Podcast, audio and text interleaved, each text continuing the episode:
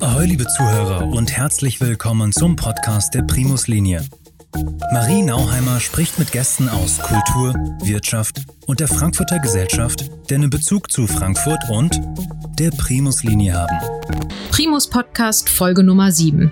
Heute zu Gast Miriam Wenzel, Direktorin des Jüdischen Museums in Frankfurt, die mit dem Neubau und der erfolgreichen Wiedereröffnung des Museums vor kurzem für Furore gesorgt hat. Von ihr lerne ich spannende Einblicke in den Diskurs von gesellschaftlich aktuellen Themen und wie sie kreativ mit digitalen Instrumenten diesen Weg beschreitet. Ahoi, liebe Zuschauer auf Facebook und Zuhörer auf den Podcast-Kanälen. Es ist heute wieder Zeit für eine neue Primus-Podcast-Folge und ich freue mich auf den heutigen Gast, ähm, eine Dame, die heute hier bei mir sitzt. Und zwar begrüße ich ganz, ganz herzlich Miriam Wenzel. Schön, dass du heute da bist und der Einladung gefolgt bist. Herzlich willkommen auf unserer Wikinger, äh, unserem kleinsten Schiff hier, zu unserem äh, Primus-Podcast. Hallo. Und zwar ist äh, Miriam Wenzel eine ja, Stadtpersönlichkeit hier in Frankfurt.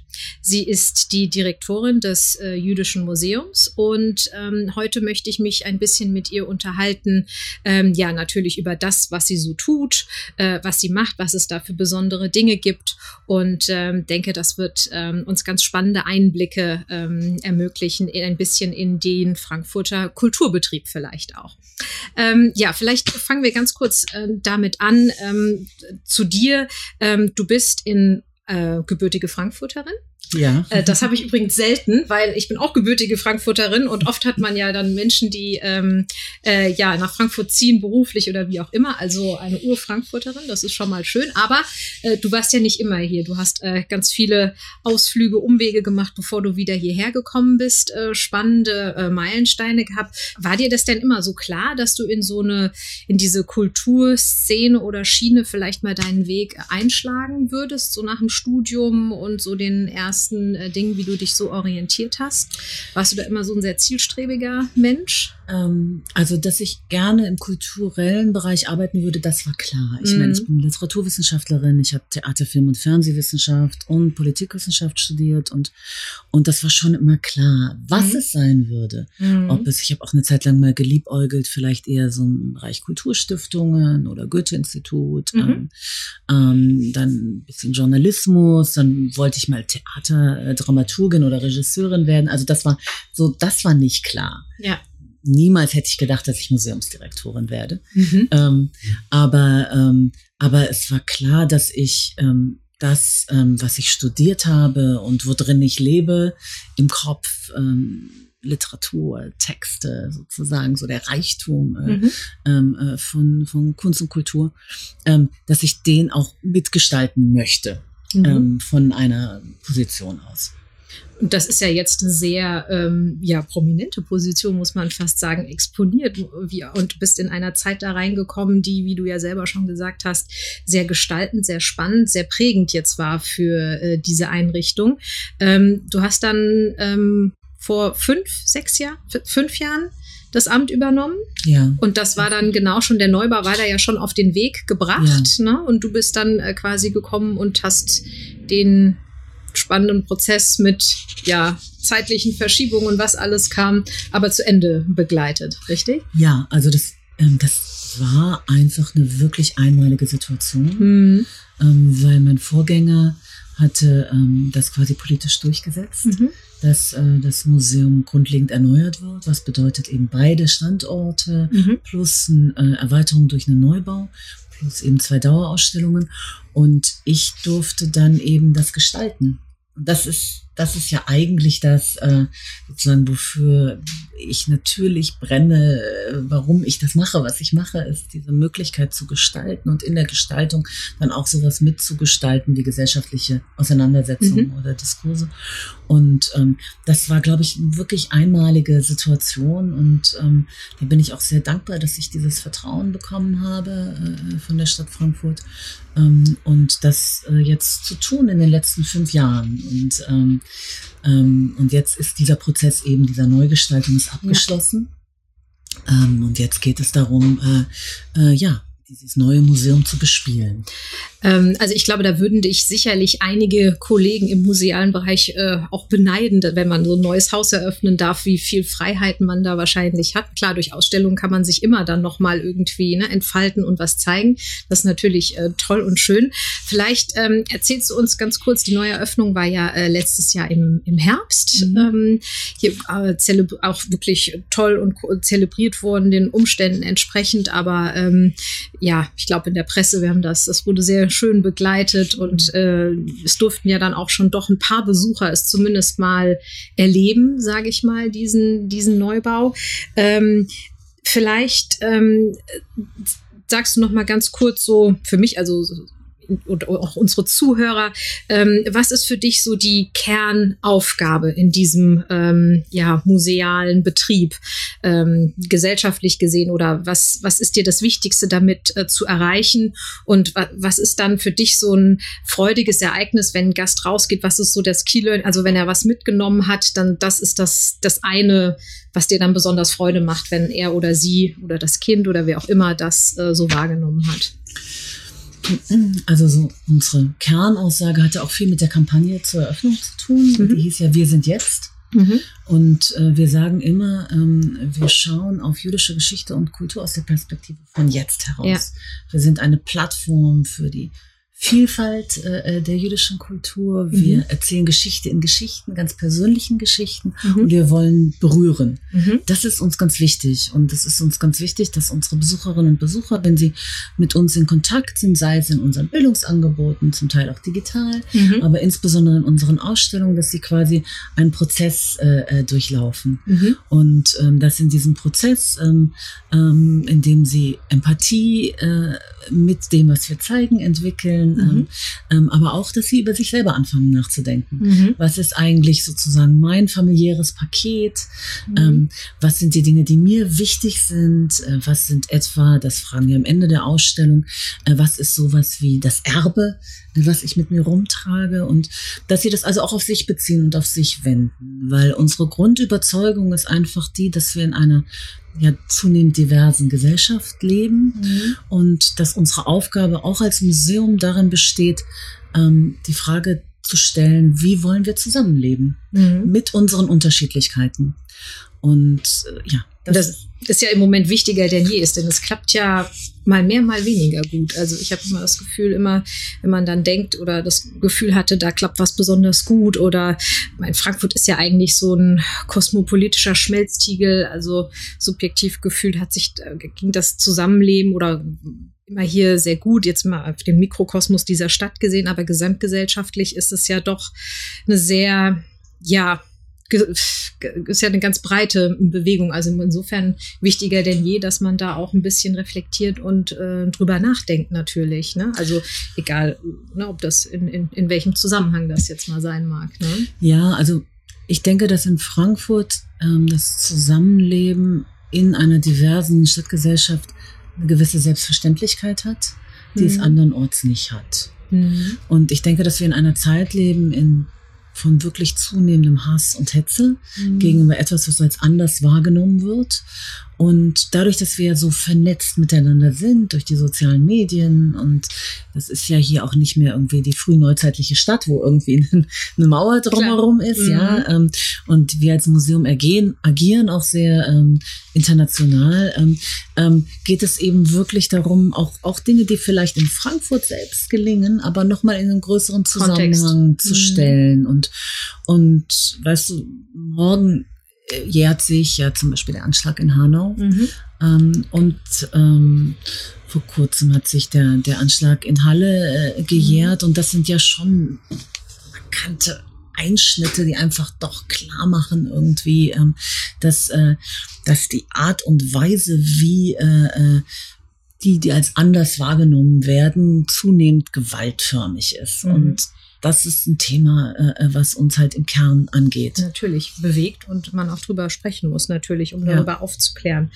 Ähm, wie ist das denn so Thema Vernetzung? Sind ähm, die ähm, jüdischen Museen weltweit eigentlich vernetzt? Tauscht ihr euch viel aus? Wie ist das? Also es gibt ja jetzt hier in äh, äh Deutschland natürlich noch Berlin als äh, ne, bekanntes äh, Museum, aber natürlich auch viele Gedenkstätten und, und, und. Gibt es da wie so eine äh, Zusammenarbeit? Wie tauscht ihr euch da aus? Ähm, kuratiert ihr Ausstellungen zusammen? Wie, wie, wie, nur Interesse, wie funktioniert äh, sowas? Weil es ist gerade das Thema Vernetzung äh, oder das Wort gefallen ist. Ja, ähm, wir sind wir sind in verschiedenen Associations verbunden. Es gibt mhm. eine eigene Association of European Jewish Museums, mhm. ähm, die äh, dieses Jahr auch ihre Jahreskonferenz bei uns äh, machen äh, möchte. Okay. Ähm, und ähm, in der wir uns eng austauschen. Ähm, und dann gibt es eine ähnliche Organisation noch in den USA, mit denen zusammen machen wir jetzt auch im Frühjahr äh, eine digitale äh, Konferenz. Ähm, und ähm, ja, dann ist es ist doch ein kleineres Gebiet und wir kennen uns. Mhm. Und natürlich tauschen wir uns aus. Ähm, ähm, zum einen was, wer macht welche Programme, mhm. äh, gibt es Ausstellungen, die wir übernehmen können. Also mhm. jetzt unsere erste Ausstellung, ähm, die weibliche Seite Gottes, mhm. ist zum Beispiel in einer kleineren Fassung schon in Hohenems äh, mhm. zu sehen gewesen, was ein sehr viel kleineres äh, jüdisches Museum ist von einem äh, sehr agilen Frankfurter Leiter, nämlich Hanno Löwy. Mhm. Ähm, und die übernehmen wir jetzt und haben sie vergrößert äh, und erweitert um zeitgenössische Kunst. Mhm. Und ähm, also ja, da gibt es wirklich enge, engen Austausch und auch engen Austausch über diese Themen, die uns gerade äh, äh, angehen. Und die habe ich ja gerade so ein bisschen skizziert, was, was mit Antisemitismus zu tun hat ähm, ähm, oder auch mit, mit Nachwirkungen der Shoah. Mhm. Ähm, gerade das Stichwort äh, zeitgenössische Kunst. Ihr habt ein ganz tolles Kunstwerk bei euch am mhm. Neubau. Das hat mich schon fasziniert, als mhm. es ankam. Ähm, mhm. Dieser Baum von Ariel Schlesinger. Und ähm, ich habe jetzt auch gerade gelesen, ihr ähm, habt gerade, glaube ich, auch eine Aktion, dass ihr den besonders beleuchtet oder irgendwie so Stichworte mhm. da dran ähm, werft. Vielleicht sagst du zwei, drei Takte dazu. Einmal, wie ist es dazu gekommen, dass ihr das äh, selektiert habt? Mhm. Ähm, und was hat es damit auf sich? Und ähm, was ist zum Beispiel jetzt die Aktion? Aktion, ähm, welche Bedeutung hat die jetzt, äh, wo sich ja auch viele mhm. Frankfurter dran beteiligen und oder beteiligen sollen. Ne? Mhm. Ja, also wir haben äh, einen, äh, einen Wettbewerb durchgeführt, mhm. einen geschlossenen Kunstwettbewerb, mhm. in dem wir fünf Künstlerinnen und Künstler eingeladen haben, weil schon relativ schnell klar war, dieser Vorplatz, ähm, der ja auch unsere neue Adresse ist und unser neuer Eingang, ja.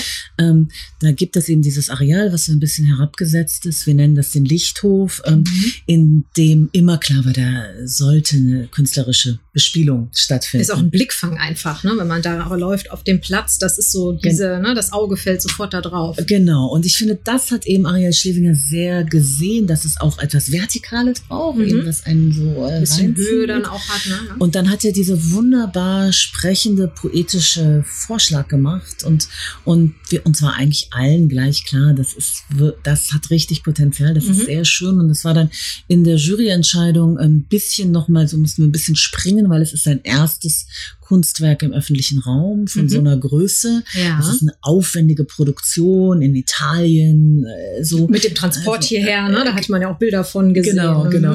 Und so die Frage, trauen wir ihm das zu? Und ähm, ja, und dann sind wir eben gesprungen und, ähm, und sehen, das ist wunderbar geworden, mhm. ja.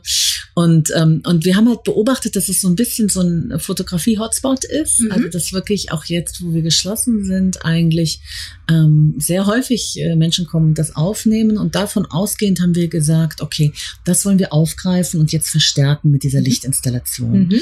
Und die besteht aus drei Elementen. Also wir zeigen den Film, ähm, projizieren den auf ein, ein Fenster hinter der Skulptur ähm, über den Entstehungsprozess. Mhm. Dann leuchten wir die Skulptur in verschiedenen Farben ein, mhm. an. Ähm, und dann gibt es permanent eine Projektion auf die Fassade von unserem neuen Gebäude, ähm, wo wir Zitate ausspielen von Besucherinnen und Besuchern ähm, oder eben äh, sozusagen unseren äh, Freunden auf unseren sozialen Medien mhm. zu diesem Kunstwerk, wie sie das wahrnehmen. Weil okay. das, das Schöne an dem Kunstwerk ist wirklich, dass es jeder hat damit verschiedene Assoziationen. Klar, oder misst dem eine andere Bedeutung bei oder ja, wie auch immer. Und genau. das sollen die Menschen darin teilen. Genau, mhm. das, das teilen sie uns mit und das spielen wir dann zurück äh, auf die Fassadenprojektion. Also mhm. das ist sozusagen interaktiv und auch eine Form eben der Kommunikation jetzt in Zeiten, wo wir uns nicht so anders in Kontakt stehen können. Das stimmt. Ja, das Stichwort äh, eben besondere Zeiten und auch Digitalisierung, ähm, diese anderen Medien ist jetzt schon ein paar Mal gekommen und da wollte ich jetzt noch ein bisschen drauf eingehen, denn ich finde, ihr macht das ähm, ganz fantastisch. Also wie ihr diesen Diskurs jetzt sucht äh, auf verschiedenen äh, Kanälen, ähm, trotzdem versucht, die Menschen zu erreichen. Trotz Schließung hat man nicht das Gefühl, äh, wenn man euch digital besucht, dass ihr in irgendeiner Form geschlossen seid. Also da passiert, äh, passiert ganz viel viel. Mhm. Du hast auch deinen eigenen Videocast, mhm. ähm, wo du zum Beispiel Leute einlädst. Das ist ja eben diese Projektion des Kunstwerks ja auch äh, eine gewisse ähm, ja digitale, die, also Kommunikationsebenen, die überlappen. Ähm, ich habe gelesen von, waren das kind Yogakurse für Kinder. Also also es gibt ja ganz viel, was man mhm. so, äh, ne, was irgendwie jetzt angedockt ist. Ähm, und ich finde das wahnsinnig spannend. Und ähm, vielleicht vielleicht erzählst du noch ein bisschen dazu, denn das, ich finde, ihr seid da einfach ganz toll kreativ und äh, haltet da die Stadtgesellschaft wirklich auf dem Laufenden, ähm, dass es, es ist nicht nur, dass es euch gibt, sondern dass man einfach ganz viele spannende Einblicke erhält. Ja, also Teil unseres äh, Mission Statements, was wir eben in diesem Prozess äh, entwickelt haben, ähm, ist der Satz, wir sind ein Museum ohne Mauern. Mhm. Ähm, und das bedeutet, ähm, dass wir es eben nicht nur in Anführungszeichen als unsere Aufgabe verstehen, über Ausstellungen unsere Räume zu bespielen, so, mhm. ähm, sondern dass wir Besucherinnen und Besucher auch außerhalb unseres Museums ansprechen wollen. Das mhm. machen wir in Bildungsprogrammen, die zum Teil eben wirklich außerhalb äh, stattfinden, an Schulen oder im Stadtraum. Okay. Habt ihr so spezielle Jugendprogramme ja. dann mit den Schulen hier Frankfurts ja. zusammen? Ja. Ah, okay. Wir haben äh, richtig Kooperationen mit mhm. den Schulen und ähm, und eben Programme aufgesetzt, auch gemeinsam zum Teil entwickelt, auch mit mhm. anderen Einrichtungen, aber, aber eben auch Programme entwickelt, die an den Schulen beginnen und mhm. dann sozusagen zu uns hinführen. Mhm. Und das hat natürlich auch damit zu tun, dass wir als jüdisches Museum ja immer mit so stereotypen Wahrnehmungen konfrontiert sind. Mhm. Ähm, und uns geht uns auch ein bisschen darum, diese Wahrnehmung erstmal die Schwellen zu senken, andere Zugänge zu ermöglichen, bevor man zu uns kommt, mhm. damit wir wirklich berühren und was bewegen können. Ja. ja? Und äh, deswegen fangen wir häufiger in diesem Bildungsprogramm eben außerhalb an. Und da überlegen wir uns einfach relativ genau, ähm, was, was für welche Zielgruppe vielleicht ansprechend und interessant ist und versuchen uns da auch einfach permanent äh, weiterzuentwickeln. Und das Schöne ist eigentlich, dass wir das im Team machen. Mhm. Ähm, also das heißt, dass an diesen äh, Projekten sind beteiligt die Sammlungskuratoren, die äh, Ausstellungsbereich, der mhm. Bildungsbereich, mhm. Vermittlung, Kommunikation. Ist also sehr übergreifend mhm. und kommt wirklich von unseren Themen her. Schön. Äh, nee, äh, klasse. Also wenn ihr da so zusammenarbeitet, ich finde das, ähm, finde das ganz ähm, ja faszinierend und das geht ja natürlich auch nur, wenn man ein Team hat, was dahinter steht und eben einem da hilft. Und äh, klar, man braucht natürlich auch die Technik und immer nur davon zu sprechen, ah, soziale Medien, jeder weiß, ah ja, da gibt's ein paar Kanäle oder Digitalisierung, jeder stellt sich was vor, aber ist dann auch wirklich greifbar, erlebbar und umzusetzen, ist natürlich dann ähm, ja, das, das Wichtigste. Und ich denke auch ein ganz wichtiger Punkt, um diese Hürde hinzubekommen. Ähm, ja, also ich finde so Museen ähm, gehören ja zu einer Stadtlandschaft dazu, aber das so ein bisschen wie soll ich sagen, ich will nicht sagen, die haben ein bisschen was Elitäres, aber manchmal ist es ja für manche Personen so ein bisschen eine Hürde, gehe ich da jetzt wirklich hin, äh, ne, was äh, traue ich mich da rein, verstehe ich das überhaupt? Und so wie du sagst, kann man die ja dann vorher schon irgendwie gut abholen, sage ich mal, und integrieren in diesen, in diesen ganzen Prozess und diese vielleicht, ähm, ja, diese Hemmschwelle nehmen, ne? weil man muss ja eigentlich das sagen, wir sind wirklich für alle da und das auch genauso leben. Ne? Ja, ja, also uns geht es wirklich um den sozialen Ort. Mhm. Also ich denke, als jüdisches Museum müssen wir ein sozialer Ort sein, mhm. weil uns geht es ja um das Miteinander. Also wie wir miteinander leben, miteinander in unserer Unterschiedlichkeit zurechtkommen. Und, ähm, und das funktioniert nur, wenn wir einen lebendigen Ort gestalten. Ja. Und, ähm, und um den eben äh, in einer Breite gestalten zu können, fangen wir einfach an ganz verschiedenen Punkten an und mhm. haben ja auch in diesem Erneuerungsprozess weil wir jetzt hier sitzen und ich auf dieses Schiff da drüben schaue, zum Beispiel äh, ja so verschiedene Pop-up-Plattformen ja. gestaltet und mhm. eine davon war eben das Pop-up-Boat mhm, äh, hier genau. gegenüber für, für sechs Wochen, äh, was genau auch so ein Versuch war. Eigentlich mhm. jüdisches Museum auf den zweiten Blick, auf den mhm. ersten Blick gab es da israelisches Essen, äh, Sonnenschirme, Skyline View, äh, Workshops. Ist ja nicht Musik. verkehrt, wenn es erstmal die Leute anlockt, weil es irgendwie da spannend und interessant aussieht. Warum nicht? Wenn ich natürlich damit gleich dann den nächsten Schritt begehe, dass sie noch ganz andere Dinge eben über die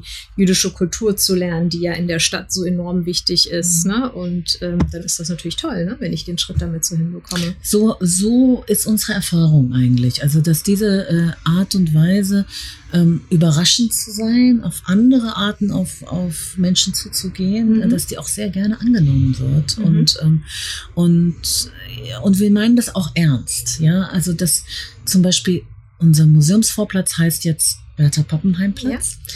Und ähm, das ist auch unsere Adresse. Und das war ein Vorschlag, der zum Beispiel hier auf diesem Pop-up-Boat gegenüber, ähm, okay. wo wir gefragt haben, wie soll unser neuer Museumsvorplatz heißen. Ja. Und da hat irgendeine Besucherin, vermutlich, aber vielleicht auch ein Besucher, diesen Vorschlag gemacht. Mhm. Und die hat, der hat am meisten Punkte bekommen. Es war nicht mhm. der Vorschlag, den wir gemacht haben, sondern ja. wirklich ähm, äh, ein Vorschlag eines Besuchers oder einer Besucherin. Und wir haben den uns dann zu eigen gemacht und uns dafür eingesetzt, ähm, dass äh, ähm, dass, dass der Ort auch so heißt und das ist jetzt auch so. Schön. Also das ist ja auch genau das Wichtige, dass man einfach diese, wenn Frankfurt hat ja ganz wichtige Punkte jüdischen Lebens und jüdischer Kultur in der Stadtgeschichte, markante Persönlichkeiten und ähm, also wenn es jetzt dadurch nochmal den Leuten mehr wieder vor Augen geführt wird, ähm, prima. Das war ja das Boot und dann glaube ich auch am Theater diese, mhm. ich weiß nicht, so eine Bubble oder so wie so ein Zelt, was ihr da hattet. Also ja. das ist ja schon äh, sehr kreativ. Also ich kann es nur sagen, ich bin von dieser Kreativität immer wieder wieder ähm, äh, beeindruckt. Ähm, Genau, dann ich springe nochmal zurück. Ich finde das immer spannend, ähm, wenn wir von den Jüngsten äh, reden. Deswegen hatte ich gerade nachgefragt, Kinder oder Jugendliche, mhm. dass ihr da schon so eine Zusammenarbeit mit äh, Schulen habt. Und ähm, jetzt ja nicht erst wahrscheinlich mit der Neueröffnung, sondern logischerweise auch schon aus der Historie heraus da, davor. Mhm. Ähm, wie wichtig ist das und wie und kommt ihr da auch dann gut an die ran? Denn das ist ja eigentlich das Wichtige, dass wir den Heranwachsenden schon quasi das nehmen, diese oder, oder diese, diese Diversität und diese Themen einfach mit an die Hand geben. Ne? Wie soll unser Leben gestaltet sein, dass es eben nicht zu diesen Hassthemen oder so hoffentlich dann irgendwann mal kommt. Dann ist es ja eigentlich, also fast zu spät. Ne? Also man muss sie ja irgendwie früher sozusagen genau. greifen, ne? die Menschen genau. und das denen irgendwie erlebbar und vermitteln und das, das Verständnis äh, hinkriegen. Ne? Genau. Ne? Also die, ein Teil unserer Programme wird auch ähm, aus aus Töpfen finanziert, die eben primärpräventive Bildungsarbeit heißt das dann. Mhm. Also da geht es eben wirklich darum, ähm, du weißt ja, dass du Grundschüler zum Beispiel, also Jugendliche eigentlich bis zwölf, haben sie eine, eine große Offenheit ähm, mhm. und eine Neugierde und wollen okay. Neues kennenlernen. Und danach kommt so die Zeit, wo sich was verfestigt, ja, mhm.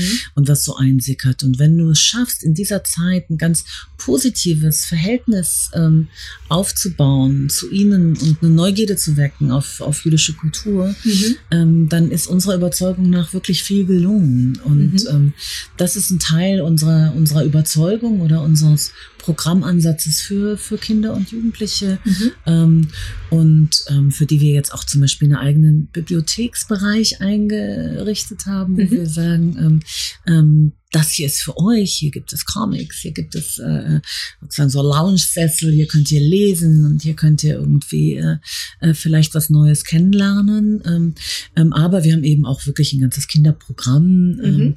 ähm, wo ähm, mit eigenen Werkstatträumen und so, wo einfach, ähm, ja, wo äh, was stattfindet, äh, okay. äh, weil wir uns im Kern als wirklich ein Familienmuseum verstehen. Ja, hoffentlich dürfen wir es äh, bald wieder erleben, denn ja. ähm, das ist ja genau der Punkt. Ihr habt das eine Besonderheit ist diese Bibliothek, ne, mhm. die du gerade mhm. genannt hast. Also ich weiß nicht, ob es da so viele andere Museen oder so gibt, die sowas äh, ja äh, äh, vorhalten oder überhaupt haben. Ihr habt dann werdet ein ganz tolles äh, Café auch haben, ne, was mhm. man als Museumsbesucher, aber ich glaube mhm. auch als Externer natürlich ähm, erleben kann oder besuchen kann. Dann diese, diese Räume. Ähm, vielleicht ähm, erzählst du uns noch ein bisschen was für ja, wie soll man es nennen, die Zeit danach, also wenn es dann wirklich wieder der hoffentlich äh, erlebbare Betrieb auch vor Ort sein kann. Ähm, was habt ihr für Pläne? Wie ist das überhaupt im Moment? Ich stelle mir das wahnsinnig schwierig vor. Ausstellungen sind geplant. Man konnte sie, also klar, ihr zeigt sie jetzt digital. Habt ihr teilweise Dinge verschoben? Wie, wie ist das so? Der ganz, ich sag mal, normale Alltag ist ja auch zu, komplett durcheinander gerüttelt worden, Absolut. wahrscheinlich die letzten Monate, wie man so im Museumsbetrieb plant, wo das wahrscheinlich auf Jahre vorher ja eigentlich geschieht. Ja, ne? Absolut. Nein, also das ist wirklich ähm, ähm, sehr anstrengend, ähm, weil äh, also Ausstellungen haben von langer Zeit geplante Leihfristen. Mhm. Die jetzige Ausstellung, die wir zeigen, die weibliche Seite Gottes, ist eine Ausstellung mit fast nur Leihgaben. Mhm. Ähm, und wir haben irgendwann realisiert, ich glaube, sie wäre dieser Tage, letzten Sonntag abgelaufen. Okay. In der ursprünglichen Planung, dass, mhm. dass sie wahrscheinlich dann nur äh, neun Tage aufgehabt haben würde. Dann haben wir sie das erste Mal verlängert. Dann noch in der Hoffnung, dass tatsächlich wir im Januar wieder aufmachen mhm. würden. Haben wir irgendwann realisiert, nein, das wird nicht werden. Dann haben wir noch ein zweites Mal verlängert, mussten dann alle nachfolgenden Ausstellungen auch, auch wieder eben auch wieder mhm. verlängern oder verschieben schieben, entsprechende Leihanfragen stellen. Das klappt dann natürlich auch nicht immer, wobei sehr viele sehr verständnisvoll reagiert haben. Also das ist ein Teil äh, von dem, womit im Moment alle Museen äh, beschäftigt mm. sind, sind irgendwie die Veränderungen in ihren Ausstellungsprogrammen zu bewältigen. Und äh, das andere ist ähm, ähm, natürlich das wir jetzt auch geschaut haben, dass wir dieses Gebäude nochmal, ähm, dass es dann auch wirklich gut funktioniert, mhm. äh, äh, wenn wir wieder äh, äh aufmachen. Also diese äh, an den Kinderkrankheiten arbeiten. Ja. Ähm, und, und der andere Teil ist eben, dass wir jetzt einfach relativ konsequent sagen, ähm, wie können wir in Kontakt stehen? Ähm, äh, wie können wir uns zu unseren Themen auf eine interessante Art und Weise mit äh, denjenigen, mit denen wir in den sozialen Medien oder im Realen verbunden sind, was können wir denen anbieten? Und mhm. das ist das im Moment. Und ich denke, wenn wir eröffnen können, wird mhm. natürlich wieder der Raum im Vordergrund stehen. Ja. Das, das Café, ähm, was milchig koscher ist, wo mhm. man einfach die jüdische Küche nochmal ganz mhm. anders kennenlernen kann. Unsere Bibliothek, die ein öffentlicher Ort ist, da muss man gar nichts bezahlen. Genau. Als, äh, ähm, und dann natürlich im Kern die, die Ausstellungen. Na klar. Ja. Ähm, jetzt ist das ja schon ein sehr, ähm, ja, verantwortungsvoller und sicherlich auch zeitintensiver Job, den du hast als Direktorin. Aber es ist nicht das Einzige, was du machst. Du arbeitest auch noch wissenschaftlich mhm. und äh, du hast eine Familie natürlich, die dich irgendwann äh, sehen will. Ähm, wie schaffst du das alles? Und vielleicht nochmal dieses Thema, das wissenschaftliche Arbeiten. Da ist ja, glaube ich, jetzt auch ein bisschen was dazugekommen mhm. in letzter Zeit. Was reizt dich daran? Das ist jetzt vielleicht auch nochmal eine andere Perspektive. Ähm, mhm. Ja, das fand ich ganz spannend. Ja, also ich war ja sehr lange an der Uni, ähm, ähm, eben Mitarbeiterin und ähm, habe mit 36 dann diese Entscheidung getroffen, ins Museum zu gehen, weil ich im Herzen eben Ausstellungskuratorin war. Ich mhm. damals schon habe einfach gemerkt, Ausstellungen zu machen ist das, ähm, wofür ich brenne, ja, mhm. meine Leidenschaft, diese Art auch von Auseinandersetzungen mit Dingen in den Raum zu bringen und ähm, so. Also das trotzdem bin ich sehr von dieser langen Zeit an der Uni geprägt mhm. und ähm, und es hat mir auch ein bisschen gefehlt, mhm. ähm, als es nicht da war, ja. weil ich schon finde, ähm, die Uni, also dieser Raum des präzisen Nachdenkens mhm. über äh, über Dinge, über Themen ähm, ähm, ist schon etwas, an, an dem ich einfach hänge. Und, mhm. und Museumsarbeit hat, das sage ich immer so, the backbone, also unser, unser Rückgrat ist wissenschaftliche Arbeit. Mhm. Das ist die Arbeit an unseren Sammlungen, mhm. ähm, ähm, das Erforschen äh, dessen, ähm, ähm, was ist die Geschichte der Dinge, mhm. ähm, ähm, die wir bewahren. Und, und deswegen gibt es so eine Art nat natürliche Verbindung, finde ich, an, an wissenschaftliche Forschung. Mhm. Und und, äh, und die jetzt kann ich jetzt einfach stärken durch, mhm. durch meine Honorarprofessur ähm, ähm, am Seminar für Judaistik. Und das heißt, ich unterrichte ähm, ausstellungsbezogene Themen. Die Studierenden okay. lernen dadurch auch nochmal ähm, ähm, sozusagen ähm, ähm, ja die materielle jüdische Kultur kennen mhm. und auch Formen, wie man sie vermitteln kann. Okay. Was ich ganz produktiv finde, mhm. weil in geisteswissenschaftlichen Studien ganz häufig gar nicht so eine Perspektive da ist, was man mhm. eigentlich mit diesem Wissen anfangen kann. Ähm, also verbindest du eigentlich die beiden Welten damit jetzt gerade so ein bisschen? Ich, ich ne? verbinde die beiden Welten und sehr häufig begegnen mir einfach auch sehr begabte Studierende, ähm, mhm. ähm, wo ich es dann natürlich auch schön finde, die wieder ähm, ans Museum äh, ähm, zu binden, äh, mhm. äh, den Möglichkeiten zu eröffnen und, mhm. und ich lerne selber auch nochmal, was ihre Fragen eigentlich sind mhm. und was sie interessant und eigentlich wissen wollen, was man vielleicht dadurch eben noch für Lücken füllen kann. Genau. Okay. Ja. Ja, also ich schlage immer ganz gerne zum Ende so einen Bogen zu unserer ähm, ja, Heimatstadt, sage ich mal, äh, Frankfurt, unsere Stadtgesellschaft, ähm, was ähm, aber auch ähm, vielleicht äh, im Kulturbetrieb etc. Was wünschst du dir so für die Stadt oder äh, für die Kulturszene hier äh, in der Zukunft oder in nächster Zeit? Äh, und das andere, was ich immer gerne frage, ist, ob du einen Lieblingsort hier in Frankfurt hast vielleicht und ob du uns den verrätst.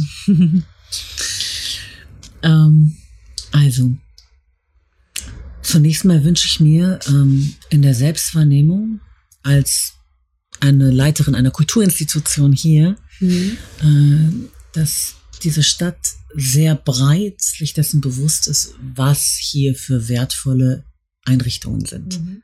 Eine fantastische Oper. Mhm. Ähm, das Museumsufer hat internationalen Ruf.